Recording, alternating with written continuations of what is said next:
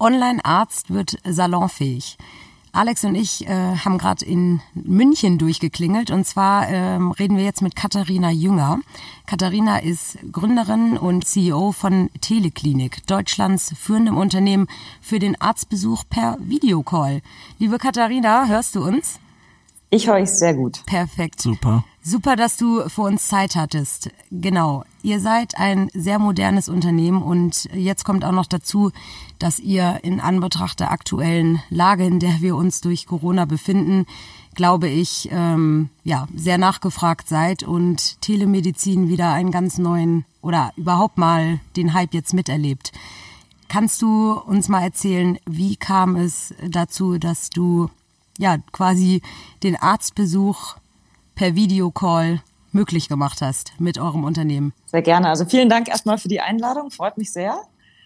Ähm, ja, Teleklinik habe ich gegründet vor jetzt fast fünf Jahren. Ähm, ich komme selber aus einer Familie ähm, von Ärzten. Also meine Mutter ist Ärztin, mein Vater, mein Bruder und meine Schwester. Ich bin sozusagen das schwarze Schaf. Und ähm, hatte da immer den Luxus, dass ich äh, jederzeit und überall über mein Smartphone mit einem guten Arzt sprechen konnte.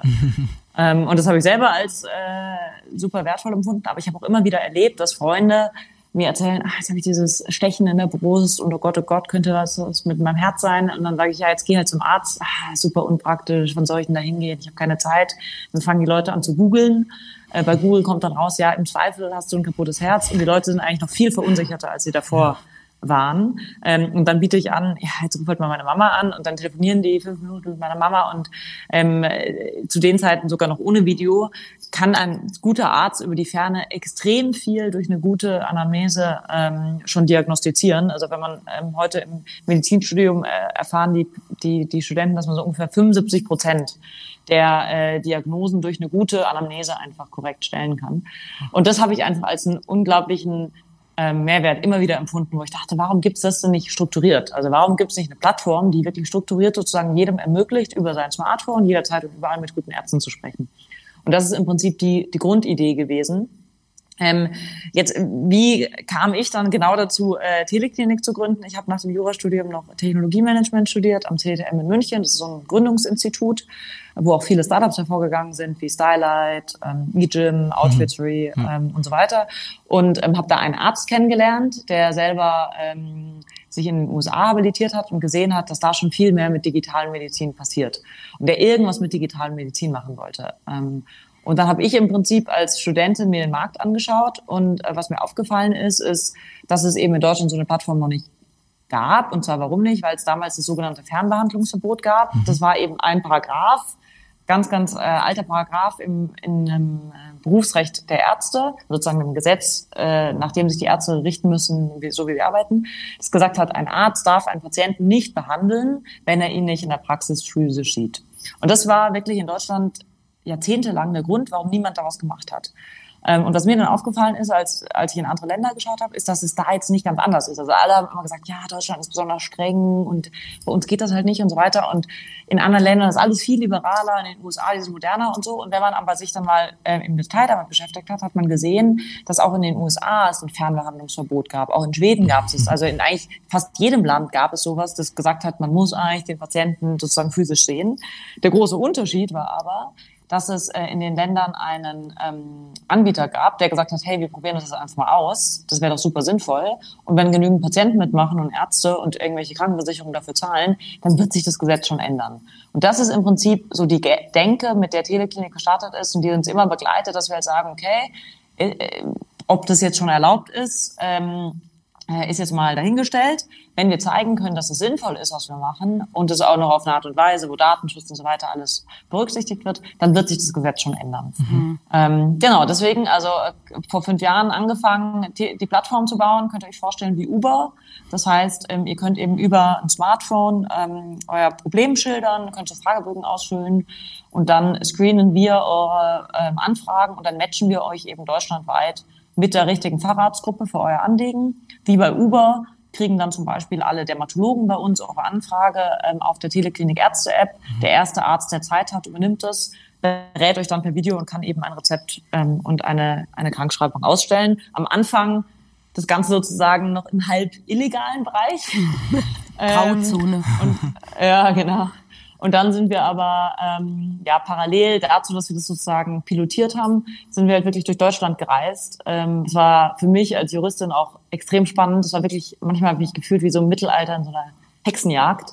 Äh, ich bin da wirklich von Ärztekammer zu Ärztekammer getingelt und habe im Prinzip versucht, den Ärzten zu erklären, warum es sinnvoll ist, dass wir das in Deutschland machen, warum sie ihr Gesetz ändern sollen und ähm, fast forward im Mai 2018, da ende ich jetzt erstmal, ähm, war es dann soweit, dass dann bundesweit dieses Fernbehandlungsverbot aufgehoben wurde und die deutsche Ärzteschaft gesagt hat, sie wollen sich dafür öffnen. Ja.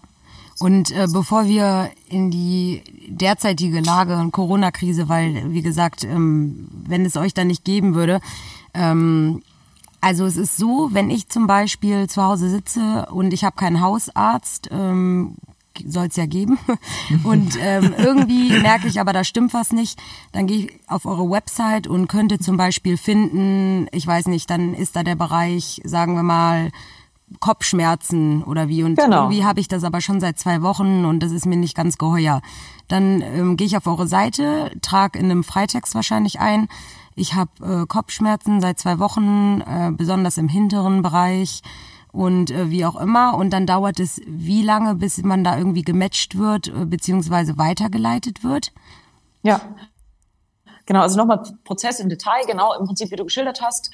Ähm, du kannst äh, bei uns in der App oder auf der Webseite ähm, einen bestimmten Bereich auswählen. Kopfschmerzen, Hautausschlag, Verhütungspille, und so weiter, jetzt in deinem Fall ähm, ähm, Kopfschmerzen, ähm, dann werden bestimmte Fragen gestellt. Ähm, das ist jetzt kein Falltext, sondern relativ strukturiert. Ähm, es wurde auch von Ärzten entwickelt. Also zum Beispiel, hast du Vorerkrankungen, nimmst du Medikamente, hast du irgendwie dein Verhalten geändert, damit wir eben schon möglichst viele Informationen haben, um ähm, dem Arzt dann dein Anliegen sozusagen möglichst strukturiert zu übergeben. Wenn du das jetzt alles eingegeben hast, wirst du am Ende gefragt, möchtest du möglichst schnell mit einem Arzt sprechen oder auf Wunschtermin?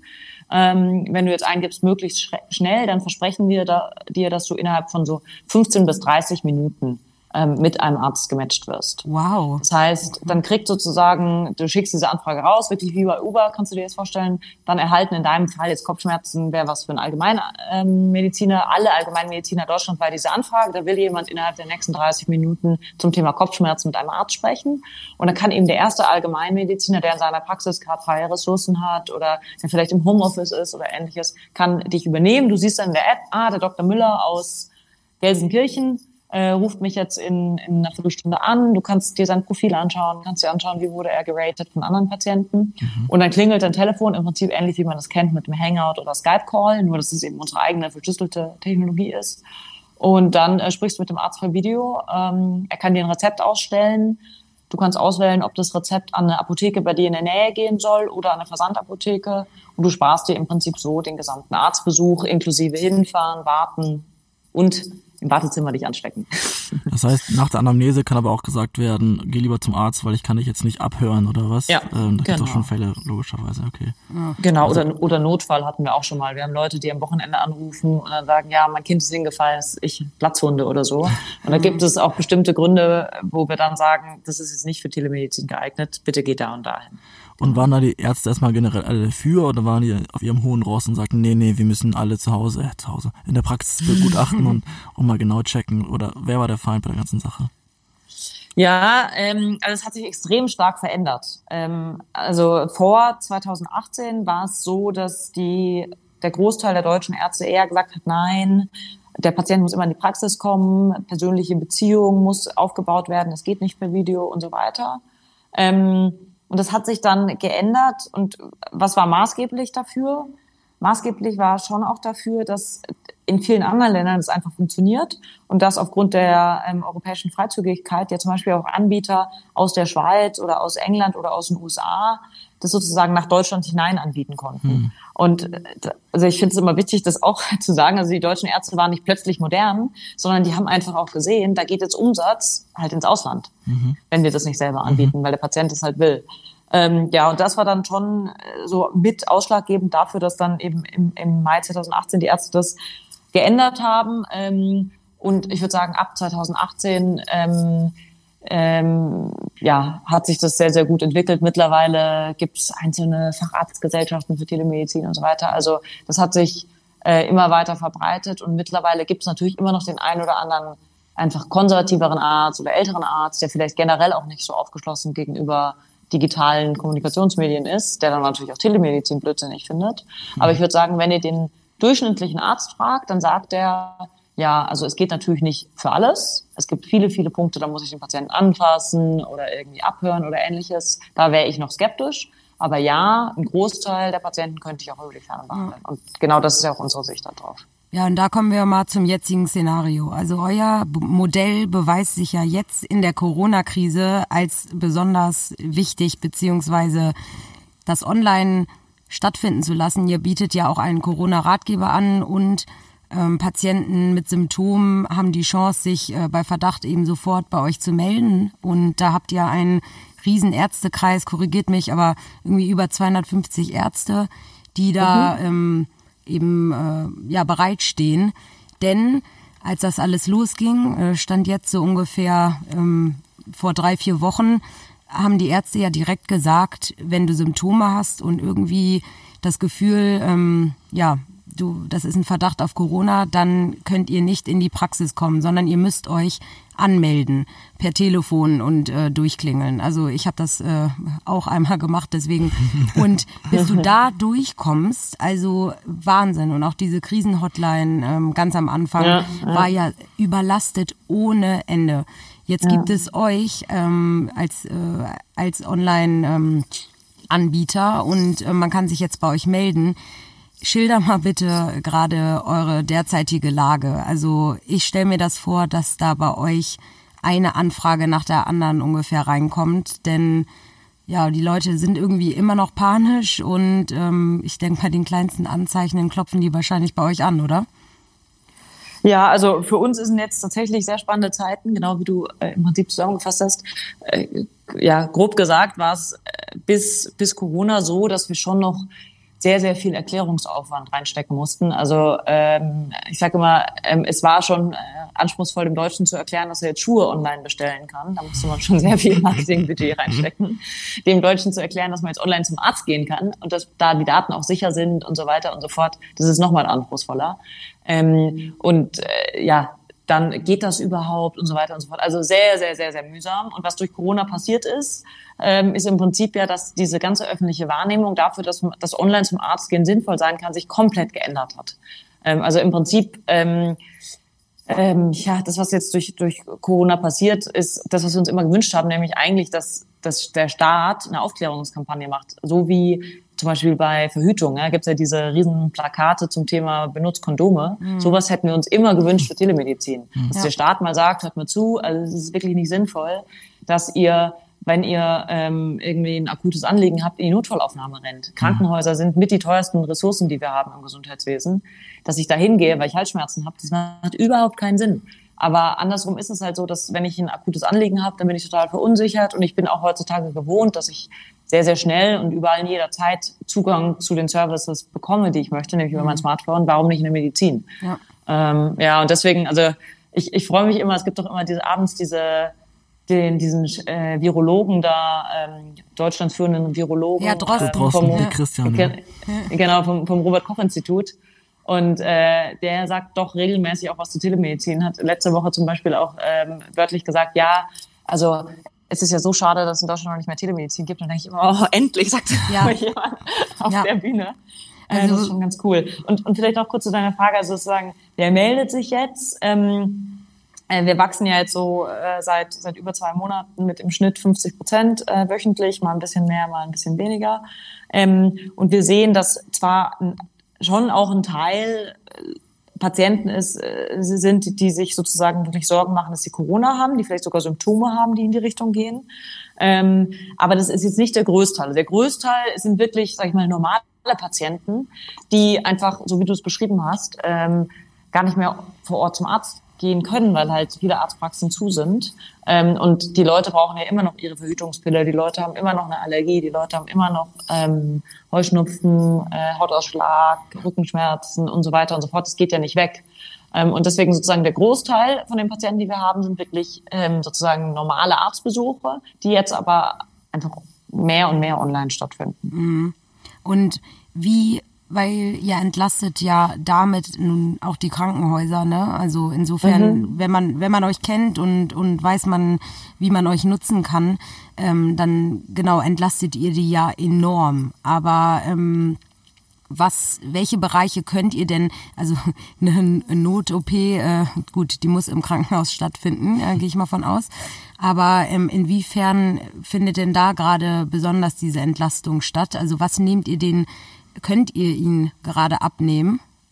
Ja, also ich glaube, was erstmal ganz wichtig ist, ähm, ist, ist zu verstehen, dass ähm, jetzt ganz unabhängig von Corona, einfach wenn man sich die letzten Jahre im Schnitt anschaut, 40 Prozent der Patienten, die in eine Notfallaufnahme gehen, dort überhaupt nichts zu suchen haben. Hm. 40 Prozent der Patienten, die in die Notfallaufnahme gehen, ähm, müssen da ewig warten. Dann redet äh, eine irgendeine eine äh, Schwester oder ein Pfleger oder ein Arzt mit denen und sagt, ja, also hören Sie zu, ähm, jetzt gehen Sie bitte ähm, Montag zum Hausarzt. Ähm, und diese 40 Prozent der Patienten, die nehmen da aber natürlich auch Ressourcen her. Also bis man dann mit dem Patienten gesprochen hat und so weiter, das dauert auch Zeit. Und da kann man keinen Patienten behandeln, der eigentlich in die Notfallaufnahme muss. Und allein diese 40 Prozent, die also eigentlich zum Hausarzt gehen sollten, ähm, die sind dann eben bei uns einfach sehr, sehr gut aufgehoben. Und dann sind die Ressourcen im Krankenhaus frei für die Patienten, die halt echt eine, eine Notfallversorgung brauchen oder eine stationäre Aufnahme. Und wenn man jetzt nach Italien schaut, dann äh, ja, ich meine, das, das kann was, was passiert, ja. was passiert, wenn Krankenhäuser überrannt werden, das ist brutal. Also man muss, es ist extrem wichtig, dass ins Krankenhaus nur diejenigen gehen, die wirklich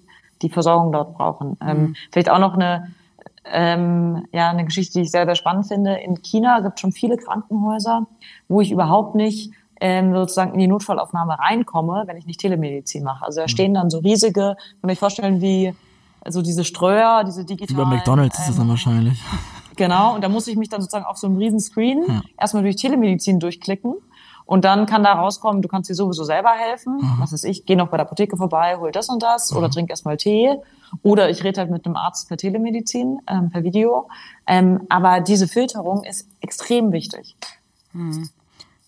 Ich gucke gerade auf Netflix die Pandemic-Serie, wie wahrscheinlich andere tausende Millionen Menschen auch. Und die zeigen halt wirklich so teilweise krasse Bilder. Also entweder so ähm, USA in ländlichen Regionen, wo es nur einen Arzt gibt für tausend mhm. Bewohner oder weiß ich nicht was. Oder in ja. Indien zum Beispiel, in Rajasthan oder so, wo die Krankenhäuser auch überfüllt sind. Das ist doch die Lösung für alle, wo, wo Internet wenigstens äh, flächendeckend da ist.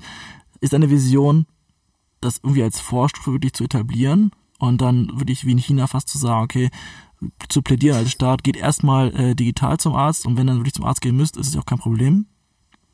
Ja, absolut, genau. Also das wäre ähm, wäre meine absolute Lieblingslösung. Ähm, vielleicht ein Land, was noch näher ist als China, ähm, ist die Schweiz. In der Schweiz ist es so, dass ein Drittel aller Patienten ähm, wirklich auch so Krankenversicherungstarife haben, wo sie weniger zahlen ähm, und dafür sich verpflichten, bevor sie zum Arzt vor Ort gehen, Telemedizin zu machen. Mm, ja. Und genau das sind die richtigen Incentives, weil ähm, sozusagen zu erwarten, dass der normale Patient, wenn er halt zum Arzt vor Ort gehen kann, ähm, was er kennt, was gewohnt ist und so weiter, einfach sein Verhalten ändert, das ist halt sehr viel verlangt. Und das finde ich zum Beispiel auch eine spannende Möglichkeit, wenn man sagen würde, jede Krankenkasse darf einen Tarif anbieten, wo ich mich als Patient aktiv dafür entscheide, zuerst Telemedizin zu machen. Und dafür partizipiere ich aber auch an den Kostersparnissen, die ich halt dadurch sozusagen ähm, bringe. Das finde ich sehr spannend. Und euer Geschäftsmodell, ich meine, verdient ihr dann an Patienten wie, wie ein Arzt? Also kriegt ihr das dann seinen Teil ab? Wie finanziert ihr euch? Das, das, das starte ich noch nicht, weil ich das ganze Arzt, die Arzt-Business-Landschaft noch nicht kenne. Ja, also im Prinzip ganz einfach wieder wie bei Uber oder MyTaxi. Ähm, wir erhalten von dem Umsatz, den der Arzt über unsere Plattform macht, einen Teil ab. Ähm, warum? Weil wir im Prinzip für ihn ja die gesamte digitale Praxis darstellen. Mhm. Also wir machen ja die Patientenaufnahme, wir schauen, dass der Patient derjenige ist, der behauptet, dass er, dass er derjenige ist, dass er seine Krankenkassendaten eingibt. Ähm, wir kümmern uns drum, mhm. dass das alles datenschutzmäßig passt. Bei uns ist integriert das ganze Abrechnungswesen, Mahnwesen, ähm, Terminverschiebung, Terminbuchung und so weiter. Und für all diese Services sozusagen gibt der Arzt uns was ab. Also ihr könnt es euch vorstellen, der Arzt braucht nichts mehr außer seine eigentliche Expertise mhm. ähm, und alles außenrum ähm, übernehmen eben wir. Und Lisa hat mir vorhin gesagt, ist es wahr, dass ihr für Corona-Verdachtsfälle einen kostenlosen Test anbietet? Ähm, also bei Corona-Verdachtsfällen kann man mhm. kostenfrei mit den Ärzten sprechen, da mhm. übernehmen wir die Kosten. Mhm. Ähm, und wir launchen jetzt Mitte der Woche ähm, eben noch zusätzlich Corona-Tests, die kosten dann aber was.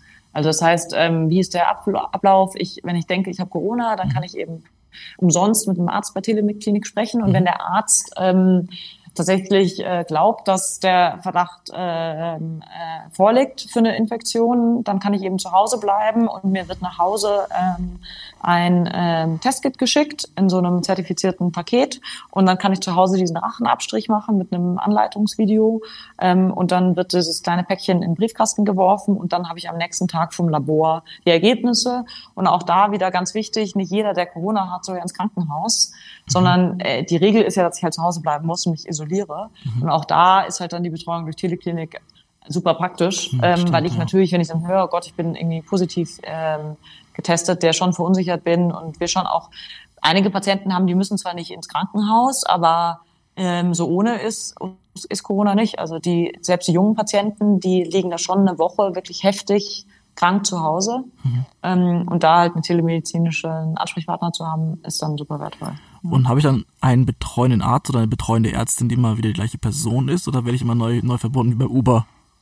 Ja, also du kannst zwar sagen, ich möchte noch mal mit dem dem Arzt sprechen, ähm, aber dann können wir halt nicht garantieren, dass du innerhalb von mhm. ähm, wenigen Minuten mit dem sprichst, weil es kann ja sein, dass der im Gespräch ist oder sich im Urlaub oder andere Patienten hat oder ähnliches. Deswegen wählen die meisten Patienten bei uns ähm, das sozusagen schnellstmöglich mit irgendeinem Arzt. Und bei uns ist es auch so, dass alle Ärzte, die dich behandeln, sehen die Daten von den Kollegen.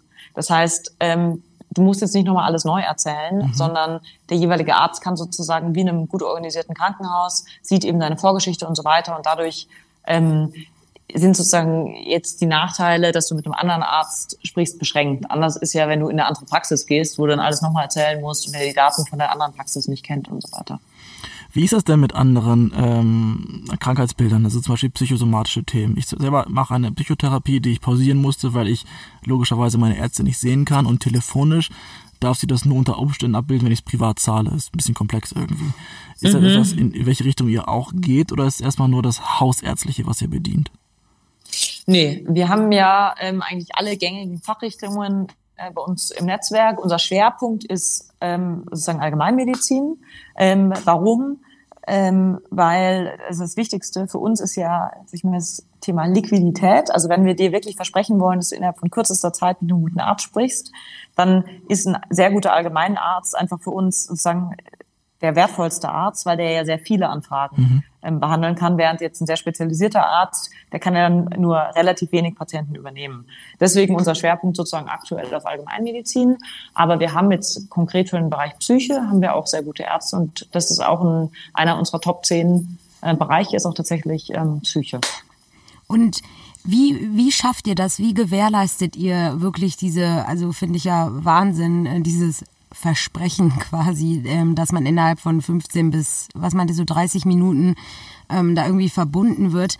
Wie bekommt ihr das hin? Ähm, vor allem jetzt zur Zeit. Also wie gesagt, ja. ich hatte, äh, es gibt Leute, die, die, die haben ihr Handy nicht mehr weggelegt und, und haben quasi klingeln lassen ohne Ende, nur um irgendwie durchzukommen. Ähm, wie ja. schafft ihr das? Ja, ähm, also äh, super spannende Frage. Das war nämlich auch eine meiner Kern äh, äh, Befürchtungen, als das Ganze losging mit Corona. Wie schaffen wir es denn jetzt, genügend Ärzte zu bekommen? Die haben ja alle keine Zeit. Ähm, und das war total spannend, weil es war, das Gegenteil war der Fall. Ähm, wir werden gerade von Ärzten überrannt, die sagen, können wir bei euch mitmachen. Warum?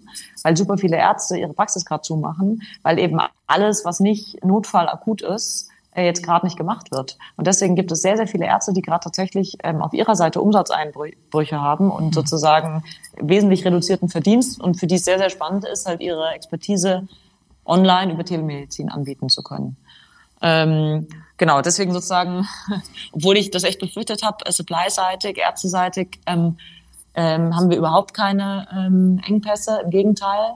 Ähm, sondern wir, wir nehmen eben wöchentlich neue Ärzte auf. Da sind wir auch sehr ähm, anspruchsvoll, was die Kriterien anbelangt, also Facharztstatus, deutsche Approbation, dann muss man so einen kleinen Testcase durchmachen und so weiter und so fort, damit die Qualität der Ärzte, die auf der Plattform sind, einfach sehr hoch ist. Mhm. Ähm, genau, aber wie sozusagen können wir das dann gut aussteuern, dass wir wirklich ähm, dir so schnell eine Art zur Verfügung stellen können? Das basiert auch auf den Daten, die wir jetzt halt in den letzten Jahren schon gesammelt haben. Ähm, also eine klassische Hausarztpraxis weiß ja auch relativ gut, wann kommen viele Patienten, wann kommen wenig. Also das ist ich mhm. klassisch Montagvormittag ist immer der, der Obergau. Bei uns ja. genauso wie in jeder Hausarztpraxis. Weil Montagvormittag wollen alle wissen, kriege ich jetzt die Krankschreibung oder muss ich in die Arbeit? Und insofern, das ist jetzt sozusagen nicht immer total unterschiedlich, sondern wir haben da schon Daten, anhand derer wir das ganz gut aussteuern können. Cool. Das heißt, Ärzte können jetzt auch New Work machen und Homeoffice machen oder Office Home, je nachdem, wie die es formulieren wollen. ist denn eure Zielgruppe, ähm, ist ja besonders attraktiv für ältere Menschen, die nicht gut laufen können und dann sozusagen von zu Hause aus mit dem Arzt kommunizieren können. Ist das eine wichtige Zielgruppe von euch? Könnt ihr die aktiv ansprechen oder ist das genau da, wo man noch, nicht, sich noch hinentwickeln muss? Ja, ähm, also wie wahrscheinlich bei den meisten digitalen Services ähm, ist es bei uns schon so, dass äh, die, die Early Adopter diejenigen waren, die auch eine Affinität für digitale Services haben und es mhm. sind nicht die 80-Jährigen. Mhm. ähm, was bei uns ein bisschen dazukommt, anders als bei so ja vielleicht digitalen Services wie jetzt ein Number 26 oder sowas ähm, oder Solando, ist, dass das Thema Krankheit erst später beginnt. Also sozusagen wir, wir brauchen zwar Leute, die digital affin sind, aber wir brauchen ja auch Leute, die, für die wirklich Krankheit ein Thema ist, weil wir mhm. sind jetzt keine Lifestyle-App oder ähnliches. Und das ist ganz spannend, dass die Gruppe zwischen 20 und 30, also diese klassische Early Adopter Digital Services Gruppe, da noch nicht so relevant ist. Weil, also ich weiß nicht, wie, wenn ihr jetzt eure Freunde fragt oder so, geht ihr zum Arzt, die sagen eigentlich alle, ich gehe nie zum Arzt. Ja, ich wollte es so gerade sagen. Typisch Lisa. Ja. ja, das geht eigentlich erst so mit 30 los. Und dann haben wir ähm, ja eigentlich so zwei Gruppen, die wir sehr, sehr stark auf unserer Plattform sehen. Das eine sind junge Eltern. Die sind dann so ja, Anfang 30 bis Ende 30.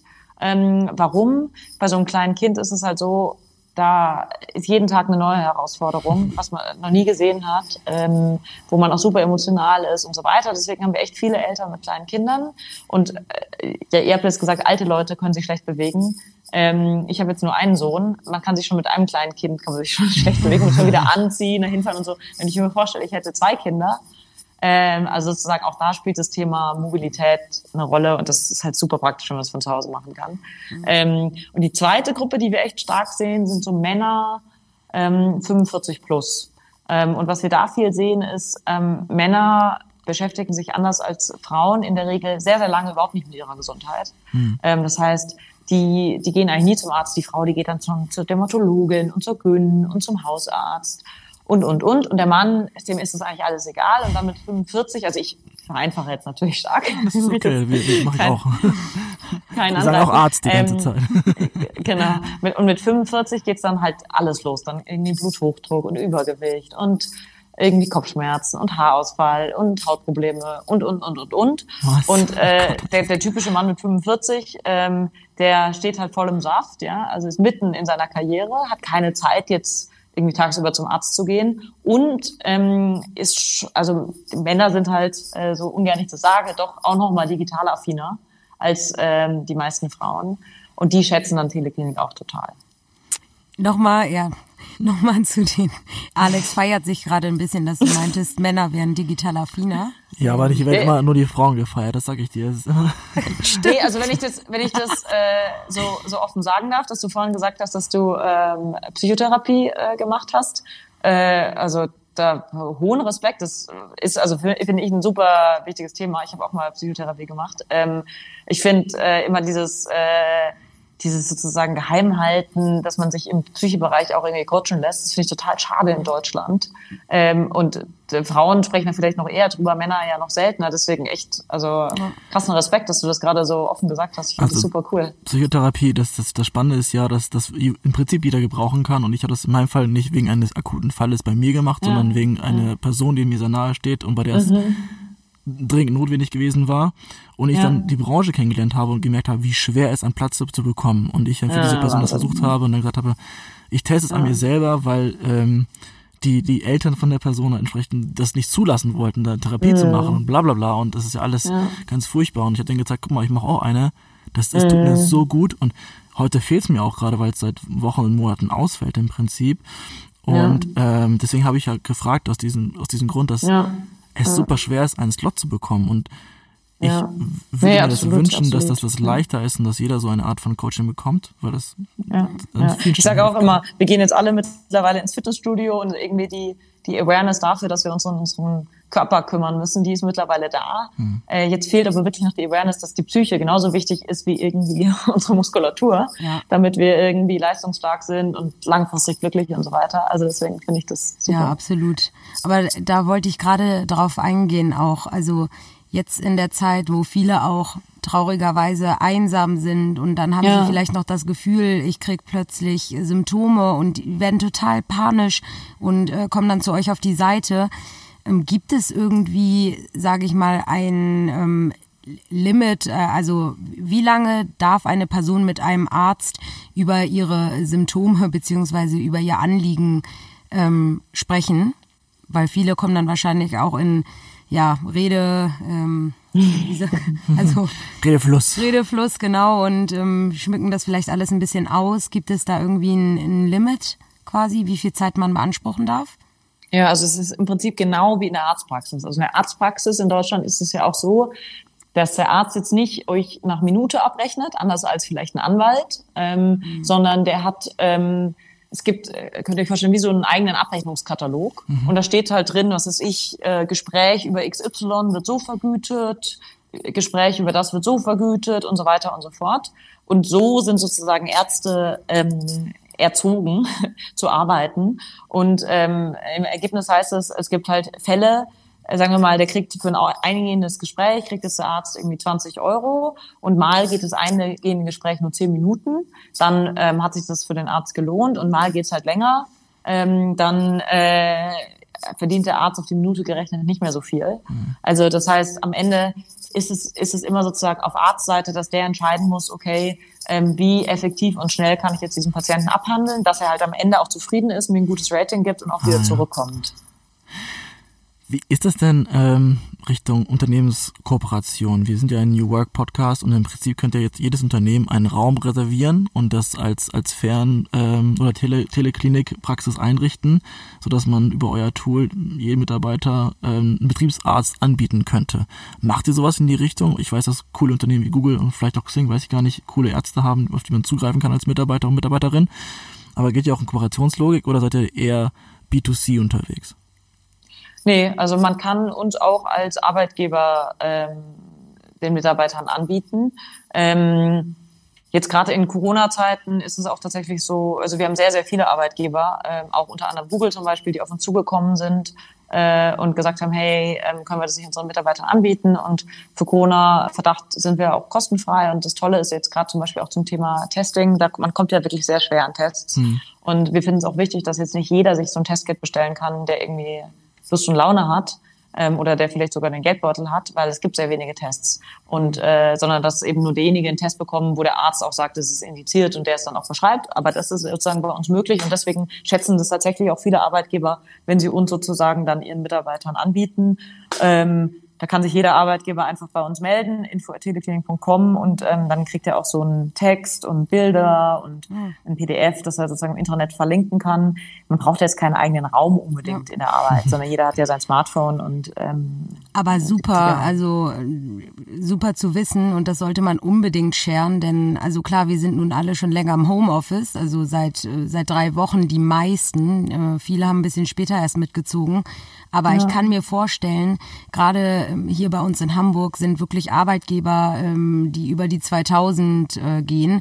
Äh, wenn die einen Betriebsarzt haben, wir haben auch einen, ähm, ich sag's ganz ehrlich, ich möchte nicht wissen, was da, wie oft da sein Telefon geklingelt hat, beziehungsweise weiß ich gar nicht, ob man da dann überhaupt noch anrufen konnte. von daher, wenn es so eine Lösung gibt, die auch noch digital ist, und das Unternehmen ist auch noch digital affin, dann ähm, besser geht's ja gar nicht, ne?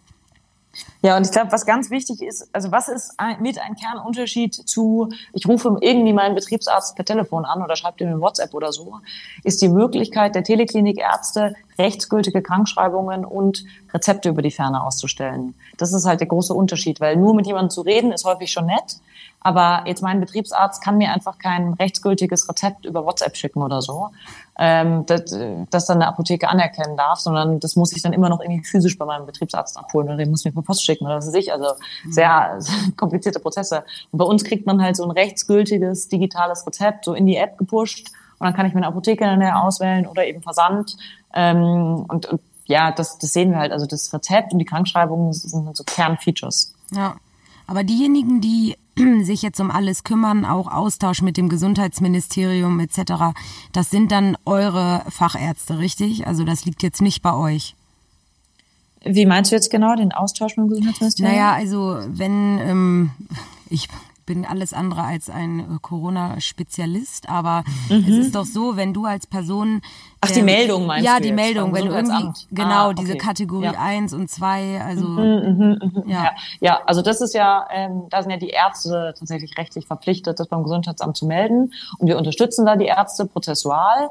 Ähm, das heißt, dass, dass es halt strukturiert an die Gesundheitsämter geht. Aber ähm, die eigentliche Pflicht hat der Arzt. Wir unterstützen ihn halt. Wie bei allen Prozessen versuchen wir immer, dass der Arzt sozusagen weniger Arbeit hat und sich mehr auf das konzentrieren kann, wo er einzigartig ist. Und das ist sozusagen die Patientenbehandlung. Ja. Waren deine Eltern die Ärzten, ersten Ärzte auf der Plattform? ähm, die Wahrheit ist, dass meine Eltern sehr kritisch waren. Ah, das ist gut. Also es hat schon vier Jahre gedauert, bis, bis meine äh, Familie gesagt hat, äh, okay, wir glauben, das wird was. Alter, ähm, war schon das Weihnachten. Schon also obwohl, obwohl ja sozusagen die mich eigentlich dazu inspiriert haben. Äh, mein Vater ist auch Psychiater und hat selber auch viel ähm, ah, ja. später dann also viel Therapie über die Ferne gemacht, mhm. ähm, weil das echt gerade bei bei also bei wirklich Patienten mit mit schwerwiegenderen Problemen, die mhm. wollen ja teilweise nicht rausgehen und so, mhm. ist so so wertvoll. Ähm, nee, aber bei meinen Eltern war es so. Ähm, äh, also erstens sind die Ärzte tendenziell eher konservativ. Und äh, eine Tochter, die irgendwie äh, sicheres Geld in der Kanzlei verdient, das äh, hat mir, glaube ich, schon spontan erstmal besser gefallen als irgendwie so Selbstständigkeit. Ja. Ähm, genau, und das Zweite war, was ich auch irgendwie nachvollziehbar fand, die kennen natürlich als Arzt die Industrie so gut. Ja. und äh, sind selber damit gebeutelt, wie reguliert es ist. Und jedes Quartal gibt's andere Vergütungen und ähm, äh, so viel Politik ist da ja im Spiel, Selbstverwaltung, also will ich gar nicht in die Details gehen. Also es ist schon ein ziemlicher politischer Horror in Deutschland. Mhm. Jedes Bundesland kann das wieder anders entscheiden und, und, und, und, und. Und das war für die auch so ein Grund, wo die gesagt haben, oh Gott, willst du dich wirklich in diese verkrustete, konservative, hochpolitische Industrie begeben? Ähm, und das, da schafft ihr nie was zu bewegen. Ähm, das ist alles verboten. Und dann irgendwie sind wir halt konstant dran geblieben, weil wir einfach davon überzeugt sind, dass wir da, dass wir da echt einen Mehrwert bringen können. Und dann haben wir ja auch wirklich Gesetz nach Gesetz geändert und die ersten digitalen Rezepte eingeführt und so weiter und so fort. Und ähm, das ist dann schon auch sehr schön zu sehen, irgendwie, dass dann die eigenen Eltern, die sozusagen selber aus der Industrie kommen, dann sagen, okay, also irgendwie jetzt sprechen meine Kollegen darüber und wir können über euch im Ärzteblatt lesen und so. Das ist echt cool. Also ich und vor allem heute, ne? Also nicht nur äh, für uns, sondern ich für deine Eltern wahrscheinlich erst recht und für alle anderen, ähm, äh, die irgendwie betroffen sind, äh, finde ich, seid ihr absolute Corona-Heroes, wenn man das so sagen kann.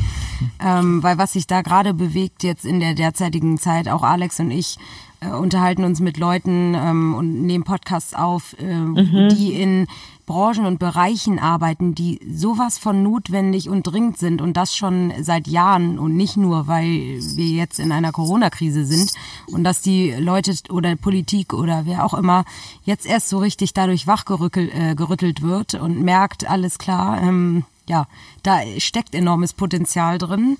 Ähm, ja, das ist dann irgendwie auch ein bisschen naja, aber es gibt ja für alles. Ne? So dumm die Situation ist, ja. so schöner ist, dass, dass, dass die Gesetzeslage sich verändert hat und die Krise so ein bisschen euch in die Karten spielt.